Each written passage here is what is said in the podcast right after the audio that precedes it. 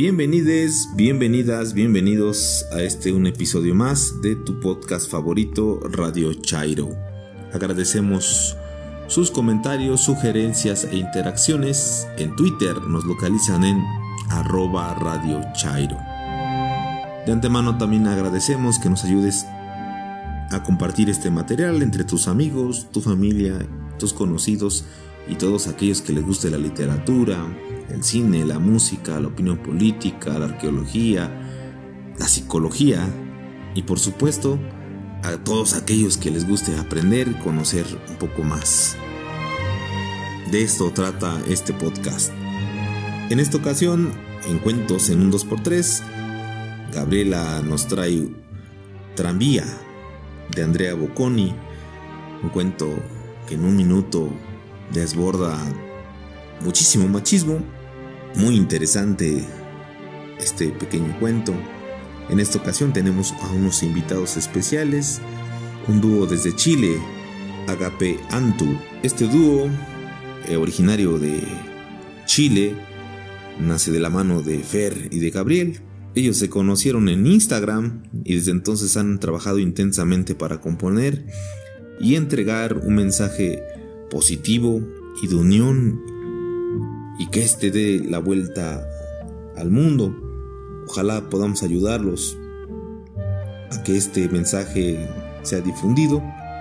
El nombre de Agape Antu derivó de Agapantus o Agapanto, que se entiende como la flor del amor.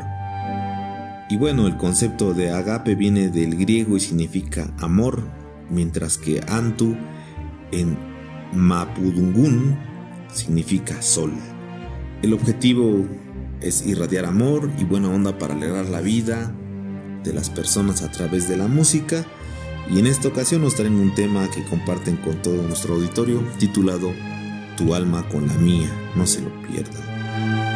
Eh, en la sección Geek y Tecnología, su servidor les hablará acerca de la obsolescencia programada y del impacto que tiene este término en nuestra existencia. En la reseña literaria, Gabriela nos trae un libro de Edmundo Valadez, un libro de cuentos, La muerte tiene permiso. En nuestra sección Más siniestro que, Karen nos hablará de Acteal.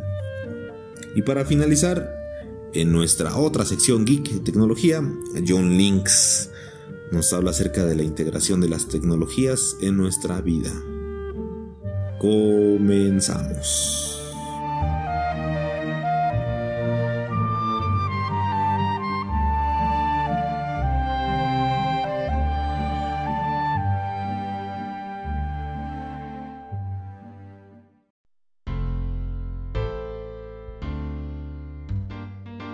Hola, mi nombre es Gabriela. Gaby para los cuates y no cuates. Seguimos con la sección Cuentos en un 2x3 Espero les agrade y nos envíen sus comentarios y sugerencias. Tranvía, de Andrea Bocconi. Por fin, la desconocida subía siempre en aquella parada. Amplia sonrisa, caderas anchas, una madre excelente para mis hijos, pensó. La saludó. Ella respondió y retomó su lectura, culta y moderna. Él se puso de mal humor era muy conservador. ¿Por qué respondía su saludo? Ni siquiera lo conocía. Dudó. Ella bajó. Se sintió divorciado. ¿Y los niños? ¿Con quién van a quedarse?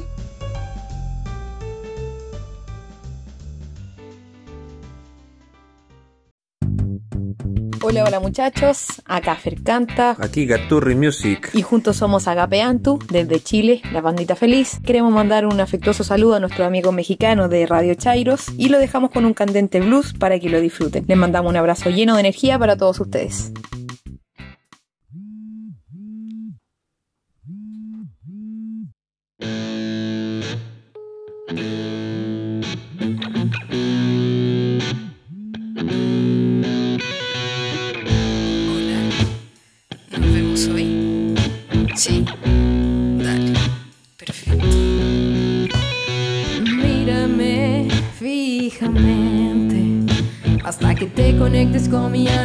Descubras todo lo que traigo aquí en mi mente.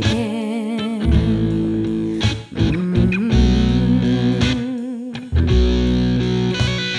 Solo tú, solo yo. Sentir las mismas emociones y energía, explorando el contacto sin control.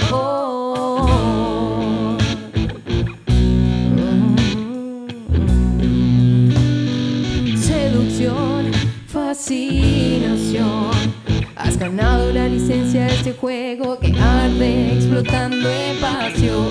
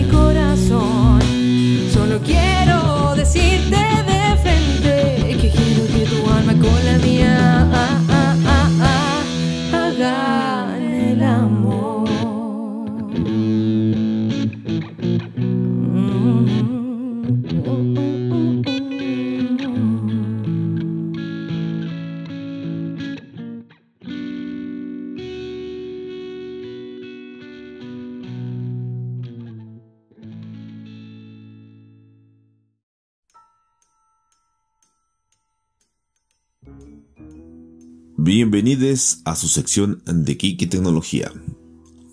En esta ocasión hablaremos de un tema controversial, la obsolescencia programada y cómo es que nos afecta de manera directa desde distintos vórtices, la economía, la vida, el medio ambiente. ¿Qué pensarías si te dijera que tu smartphone, tu laptop, tu impresora, tu auto, tu refrigerador y un sinfín de etcéteras están diseñados para fallar?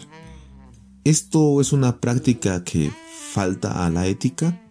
Entonces, ¿la ingeniería no busca la eficiencia y la completa satisfacción del cliente? En pocas palabras, la obsolescencia programada trata de controlar la durabilidad y el desempeño con la finalidad de reemplazar dicho bien y generar, claro, mayores ventas. ¿Alguna vez te ha ocurrido por qué las cosas dejan de funcionar de manera fortuita? sin explicación aparente? Haremos un poco de historia al respecto. La obsolescencia programada comenzó con la industrialización de los focos.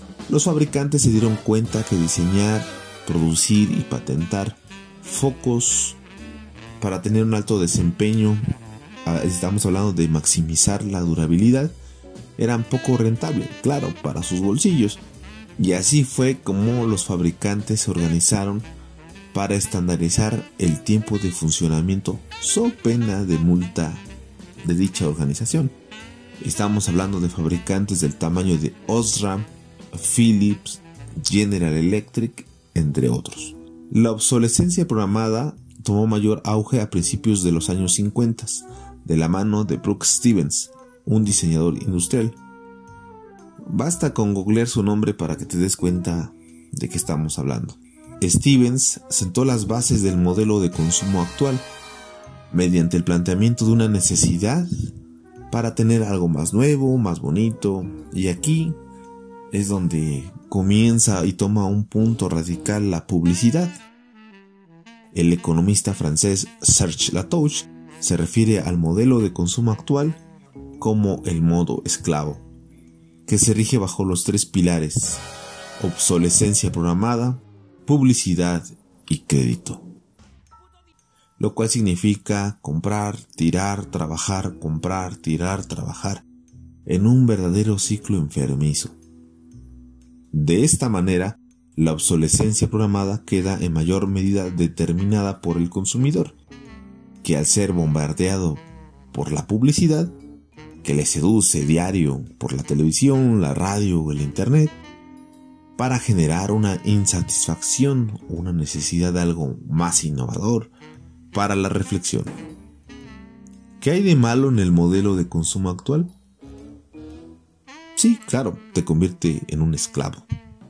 Si bien existen otras aristas ante este modo esclavo, este modo de consumo, solo mencionaré algunas a grosso modo y quizá más adelante si les interesa, regresaremos a este tema. Hablaré primero de la huella ecológica. Primero, el manejo de los desperdicios tecnológicos, que terminan siendo embarcados a naciones del tercer mundo que funcionan como basureros. El segundo, nuestro planeta cuenta con recursos finitos. Repito, es finito y es imposible pensar en el crecimiento infinito, como lo plantea el capitalismo. Pero bueno, esos son otros temas. Retomando el tema de la obsolescencia programada, mencionaré cómo es que se presenta ante nosotros. Número 1. Fallas programadas. Por ejemplo, las impresoras cuentan con un contador de impresiones. No es necesario que estén conectadas a Internet. 2. Sin refacciones. ¿Cuántas veces hemos querido reparar algo y no encuentras refacciones? Muchísimas veces. 3. Actualización. Por ahí un fabricante de smartphones que generalmente presenta modelos innovadores, nuevos, con nuevas funciones todos los años. Si bien, y haciendo un verdadero examen riguroso, notarás que esas ciertas innovaciones son mínimas. 4. Incompatibilidad.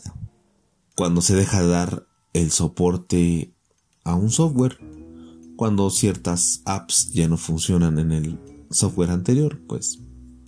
Número 5, la más importante creo yo, causas psicológicas. Mediante la implantación de una necesidad de algo nuevo, más bonito, con nuevas funciones. La publicidad. Número 6, la caducidad. Aunque en este tema pues solo hablaré de los alimentos y medicamentos. Y bueno, pues en internet podemos encontrar información de marcas que son señaladas por su ética en el uso de la obsolescencia programada.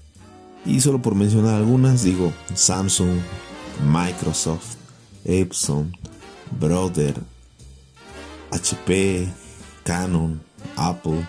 Digo, creo que estábamos hablando de los monstruos tecnológicos, solo de una rama, pero puedes pensar en automóviles, refrigeradores, etcétera, etcétera, etcétera.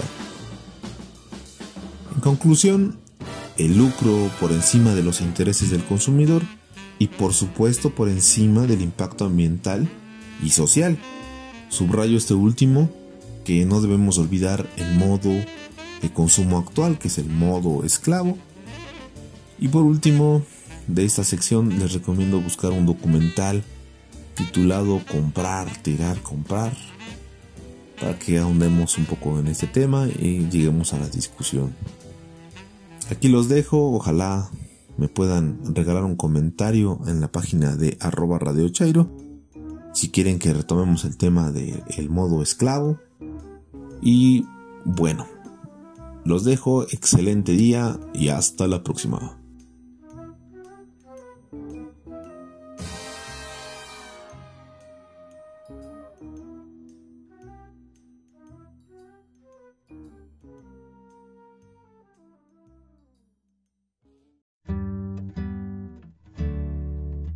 Hola, mi nombre es Gabriela. Gaby para los cuates y no cuates. Mi Twitter es arroba con Y inicial H después de la T y M final. Hoy voy a comentar el libro de cuentos La muerte tiene permiso de Edmundo Valadez. Este escritor nació en el año de 1915 en Guaymas, Sonora, el 22 de febrero, y falleció el 30 de noviembre de 1994 en la Ciudad de México. Muy joven pasó a la Ciudad de México y se dedicó al periodismo. Sus colaboraciones se encuentran en los suplementos culturales de Novedades y El Nacional, en las revistas América, Cuadernos Americanos, etc. En 1955, el Fondo de Cultura Económica recogió en su colección Letras Mexicanas su primer libro de cuentos, La muerte tiene permiso, que es una colección de 14 cuentos. En ella, el mundo Valadez desarrolla temas diversos basados en distintos aspectos de la realidad. Con la experiencia personal y la observación, elabora un mundo sugerente de recuerdos y anécdotas. Y ahora pasemos al cuento que da título al libro.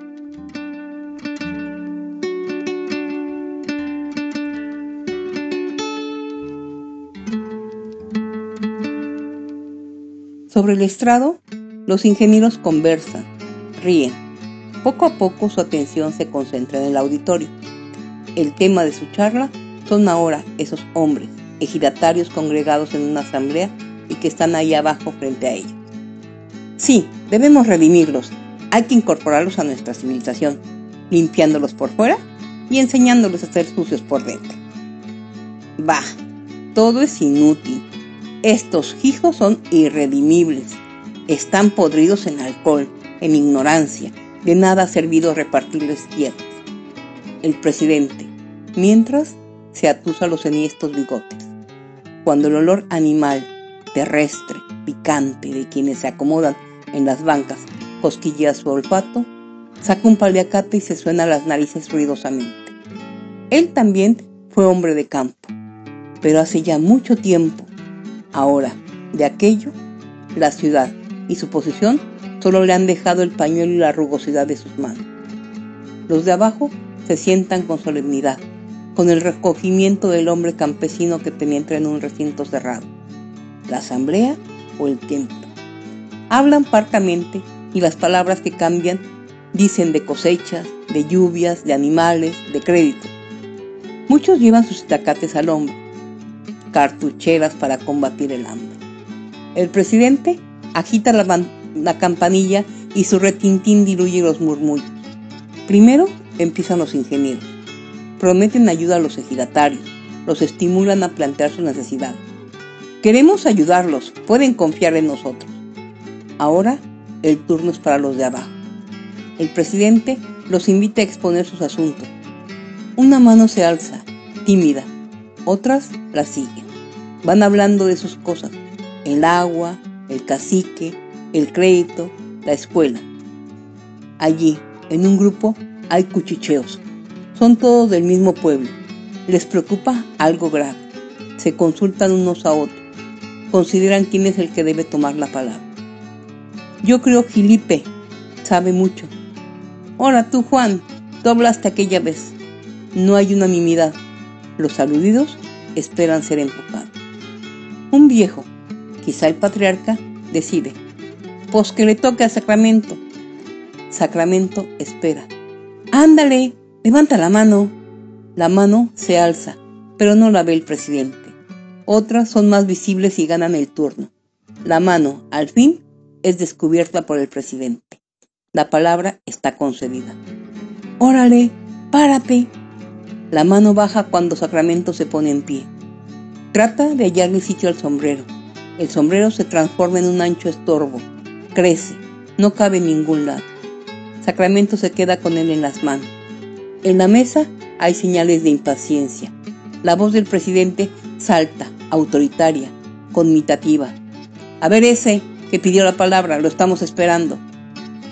Quiero hablar por los de San Juan de las Manzanas, traímos una queja contra el presidente municipal que no hace mucha guerra y ya no lo aguantamos. Primero les quitó sus tierritas a Felipe Pérez y a Juan Hernández, porque colindaban con las suyas. Telegrafiamos a México y ni nos contestaron. Hablamos los de la congregación y pensamos que era bueno ir al agrario para la restitución. Pues de nada valieron las vueltas ni los papeles. que las tierritas se le quedaron al presidente municipal. Pues nada, que como nos vio con rencor, nos acusó que es que por revoltosos, que parecía que nosotros le habíamos quitado sus tierras. Se nos vino entonces con eso de las cuentas, lo de los préstamos, señor, que dice que andábamos atrasados y la gente era de su mal parecer que teníamos que pagar hartos intereses. Crescencio, el que vive por la loma, por ahí donde está el aguaje, y que le intelige a eso de los números, pues hizo las cuentas y no era verdad, nos querían cobrar de más, pero el presidente municipal trajo unos señores de México, que con muchos poderes y que si no pagábamos nos quitaban las tierras. Pues como quien dice, nos cobró a la fuerza lo que no debíamos. Pues luego lo de mi hijo, señor, se encorajinó el muchacho, se fue a buscar al presidente municipal para reclamarle. Lo mataron a la mala, que dice que se andaba robando una vaca del presidente municipal. Me lo devolvieron difunto, con la cara destrozada. Luego, lo del agua. Como hay poca, porque hubo malas lluvias, el presidente municipal cerró el canal. Si todo esto fuera poco, que lo del agua, gracias a la Virgencita, hubo más lluvias y medio salvamos las cosechas, está lo del sábado. Salió el presidente municipal con los suyos, que son gente mala, y nos robaron dos muchachas. A Lupita, la que se iba a casar con Herminio, y a la hija de Crescencio. Como nos tomaron desprevenidos que andábamos en la faena, no pudimos evitarlo. Se las llevaron a fuerza al monte y ahí las dejaron tiradas. Cuando regresaron las muchachas, en muy malas condiciones, porque hasta de golpes les dieron, ni siquiera tuvimos que preguntar nada. Y se alborotó la gente de adeveras, que ya nos cansamos de estar a merced de tan mala autoridad. Por primera vez, la voz de Sacramento vibró. En ella latió una amenaza, un odio, una decisión ominosa. Y como nadie nos hace caso, que a todas las autoridades hemos visto y pues no sabemos dónde andará la justicia, queremos tomar aquí providencias. A ustedes. Y Sacramento recorrió ahora a cada ingeniero con la mirada y la detuvo ante quien presidía. Que nos prometen ayudarnos, les pedimos su gracia para castigar al presidente municipal de San Juan de las Manzanas. Solicitamos su venia para hacernos justicia por nuestra propia mano. Todos los ojos auscultan a los que están en el estrado. El presidente y los ingenieros, mudos, se miran entre sí, discuten al fin. Es absurdo. No podemos sancionar esta inconcebible petición. No, compañero, no es absurda. Absurdo sería dejar este asunto en manos de quienes no han hecho nada, de quienes han desoído esas voces. Sería cobardía esperar a que nuestra justicia hiciera justicia. Ellos ya no creerán nunca más en nosotros. Prefiero solidarizarme con estos hombres, con su justicia primitiva, pero justicia al fin. Asumir con ellos la responsabilidad que me toque. Por mí, no nos queda sino concederles lo que piden. Pero somos civilizados, tenemos instituciones, no podemos hacerlas a un lado. Sería justificar la barbarie, los actos fuera de la ley. Y qué peores actos fuera de la ley que los que ellos denuncian. Si a nosotros nos hubieran ofendido como lo han ofendido a ellos, si a nosotros nos hubieran causado menos daños que los que les han hecho padecer, ya hubiéramos matado, ya hubiéramos olvidado una justicia que no interviene. Yo exijo que se someta a votación la propuesta. Yo pienso como usted, compañero. Ahora interviene el presidente. Surge en él el hombre de campo. Su voz es inapelable. Será la asamblea la que decida. Yo asumo la responsabilidad. Se dirige al auditorio. Su voz es una voz campesina, la misma voz que debe haber hablado allá en el monte, confundida con la tierra, con lo suyo. Se pone a votación la proposición de los compañeros de San Juan de las Manzanas, los que estén de acuerdo en que se les dé permiso para matar al presidente municipal, que levanten la mano. Todos los brazos se tienden a lo alto, también las de los ingenieros. No hay una sola mano que no esté arriba, categóricamente aprobando. Cada dedo señala la muerte inmediata, directa. La asamblea da permiso a los de San Juan de las Manzanas para lo que solicitan. Sacramento, que ha permanecido en pie, con calma, termina de hablar. No hay alegría ni dolor en lo que dice. Su expresión es sencilla, simple. Pues muchas gracias por el permiso, porque como nadie nos hacía caso, desde ayer el presidente municipal de San Juan de las Manzanas, está difunto. Los invito a leer este magnífico libro de Edmundo Valadez. Si tienen alguna sugerencia o recomendación, envíenla y trataré de complacerlos. Gracias.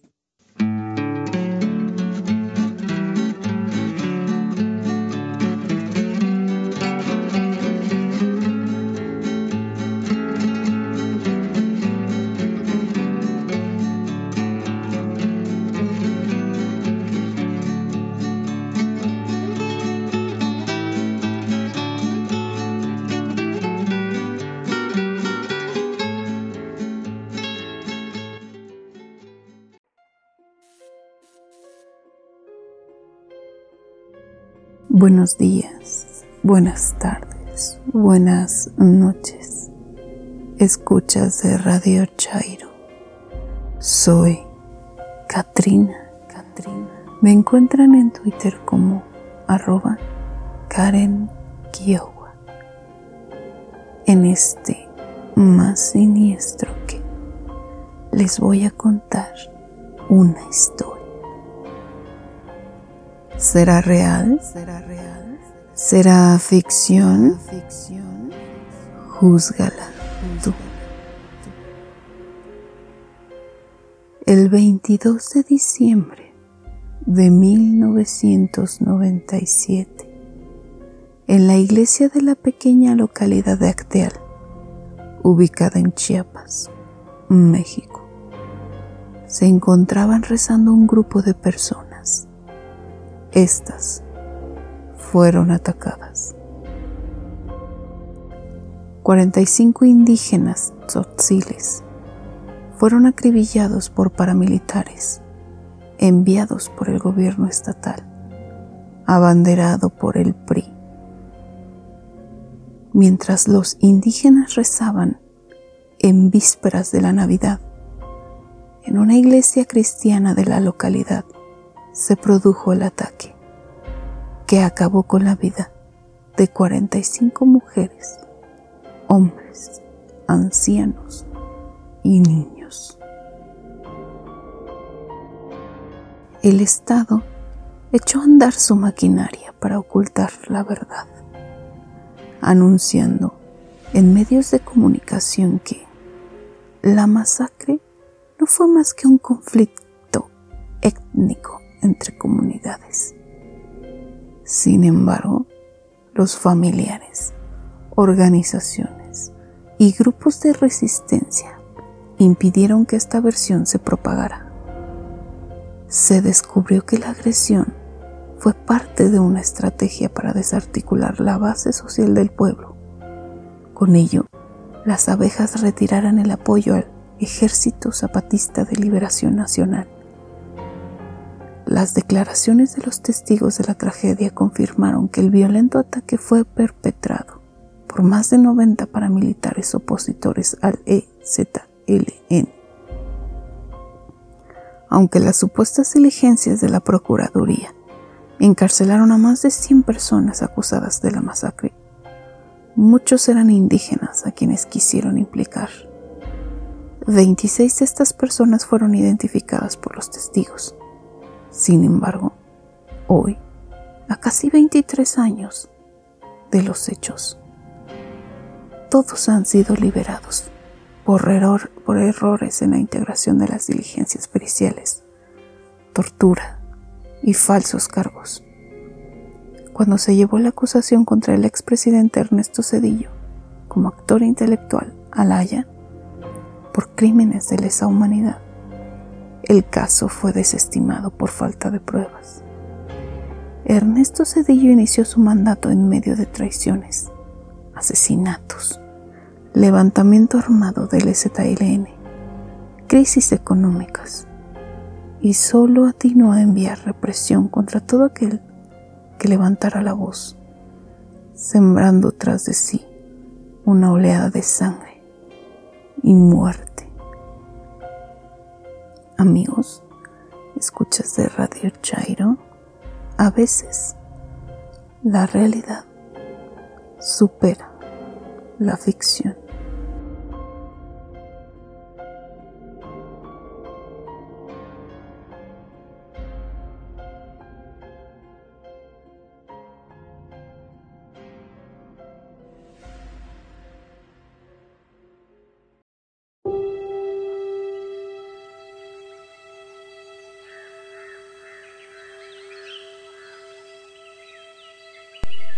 Tal, estimados escuchas de Radio Chairo?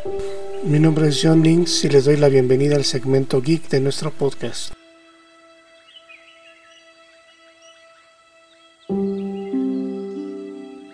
Ante muchas voces a mi alrededor, quiero comenzar una serie de cápsulas relacionadas a la interacción entre nosotros con las TICs, cómo influyen en nuestros entornos sociales y cómo podríamos aprovechar mejor este tipo de tecnologías para realizar una transformación en nuestros entornos y vivir no en una nueva normalidad, sino una nueva realidad. Comencemos, pues, con algunos conceptos interesantes para familiarizarlos. Wir sind alle Menschen. Menschen mit Millionen Gesichtern. Egal, welche Farbe unsere Haut trägt. Egal, welche Sprache wir sprechen. Egal, welcher Religion wir angehören. Das Wichtigste ist, uns in unserer Einzigartigkeit zu respektieren. Wir sind eine Welt. El primer concepto importante es qué son las TICs y la transformación digital. Inicialmente las TICs o tecnologías de la información y comunicaciones englobaban todos los temas sobre cómputo, manejo de información, comunicaciones, esos teléfonos, datos y celulares, pero los avances tecnológicos y las necesidades de consumo de contenido en las plataformas digitales provocaron lo que Ambit Team, una página especializada en transformación digital, nos dice en su artículo del mismo nombre, ¿qué es la transformación digital? Ellos dicen, vivimos una revolución digital permanente y la llamada transformación digital ha venido para cambiar absolutamente todo, desde la manera en que nos relacionamos hasta la manera como vendemos, pasando por cómo el consumo todas las decisiones de compra. Obviamente este es un concepto orientado netamente al ámbito empresarial. Sí, hoy no se compran discos, sino que se escucha música en streaming. Sí, hoy no se compran diarios, sino que se lee desde el teléfono, incluyendo libros. Y sí, ya casi no se paga con dinero en efectivo, sino que se puede pagar incluso desde aplicaciones. La transformación digital, por lo tanto, se refiere a todas esas oportunidades surgidas de la irrupción de las nuevas tecnologías, la evolución de las TICs en especial, de las redes sociales.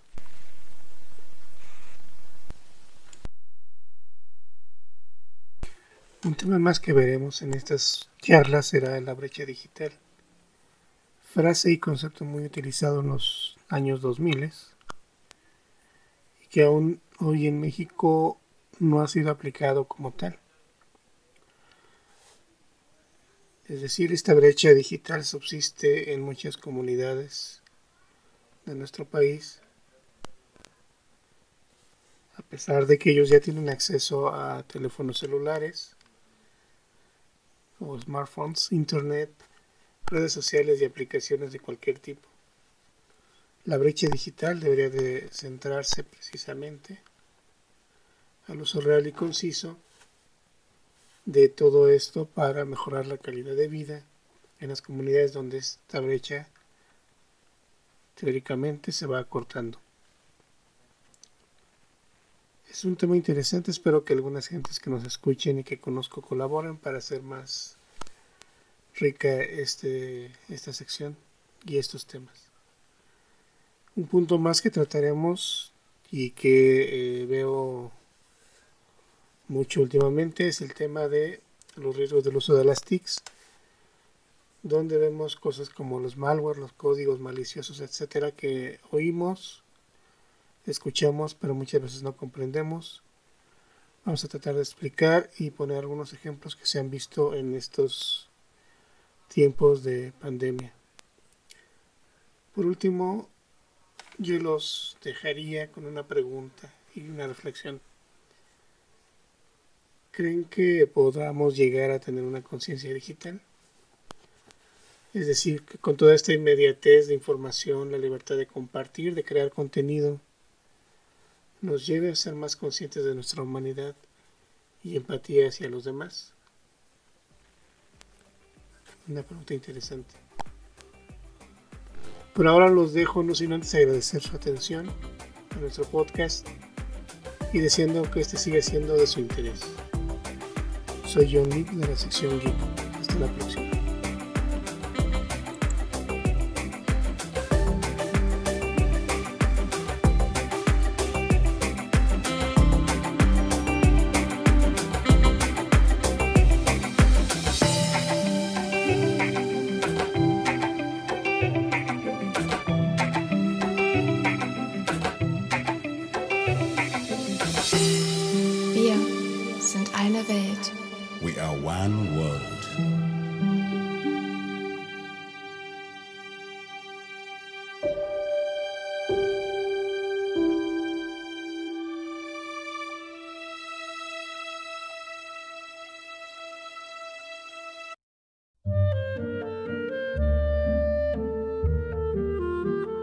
Esto fue todo por esta ocasión. Muchas gracias por sintonizarnos.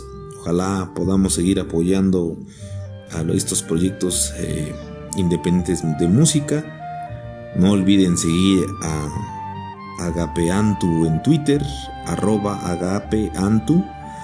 Y de igual manera escuchar su material en su canal de YouTube. Igual lo, lo encuentran por Agapeantu. Muchas gracias por, por todo. Eh, nos escuchamos la próxima semana. Recuerden, hagan el amor y no la guerra. Hasta la próxima.